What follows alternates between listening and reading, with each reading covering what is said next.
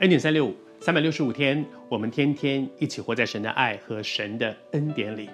谢谢主，我们有一位爱我们的天父，这一位独一的真神，他不只是一个很威严神圣的坐在天上的神，然后盯着我们，像那个纠察队，像像天天在抓我们的毛病，不是，是我们有许多的毛病，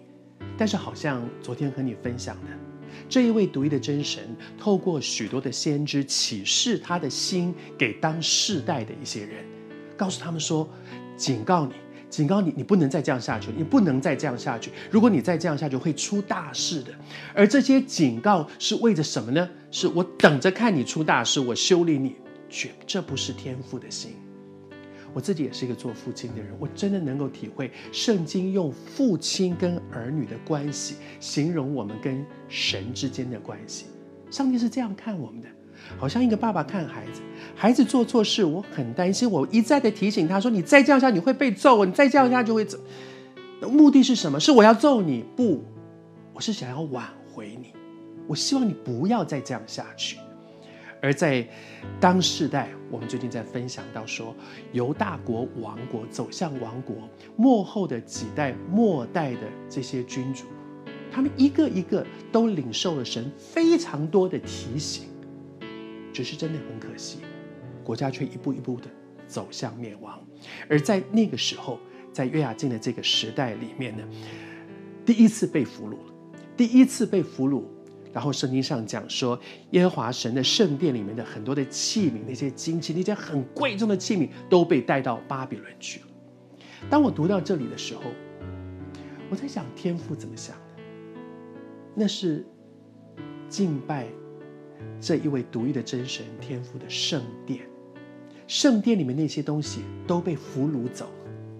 可是你想，对一个做父亲的人，他更伤心的是什么呢？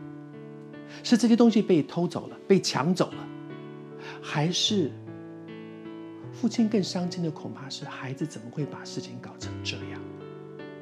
做父亲的很生气，说我儿子生意做失败了，结果把我的房子也也也也卖掉了，把我的地也卖了。哇，那些房子地都是我多年努力了。父亲很伤心，可是父亲更伤心的哪里是房子跟地，是孩子，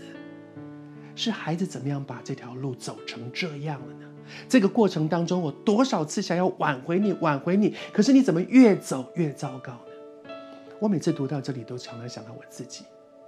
在我的人生当中，也有许多的时候，明明知道，明明知道这条路不对，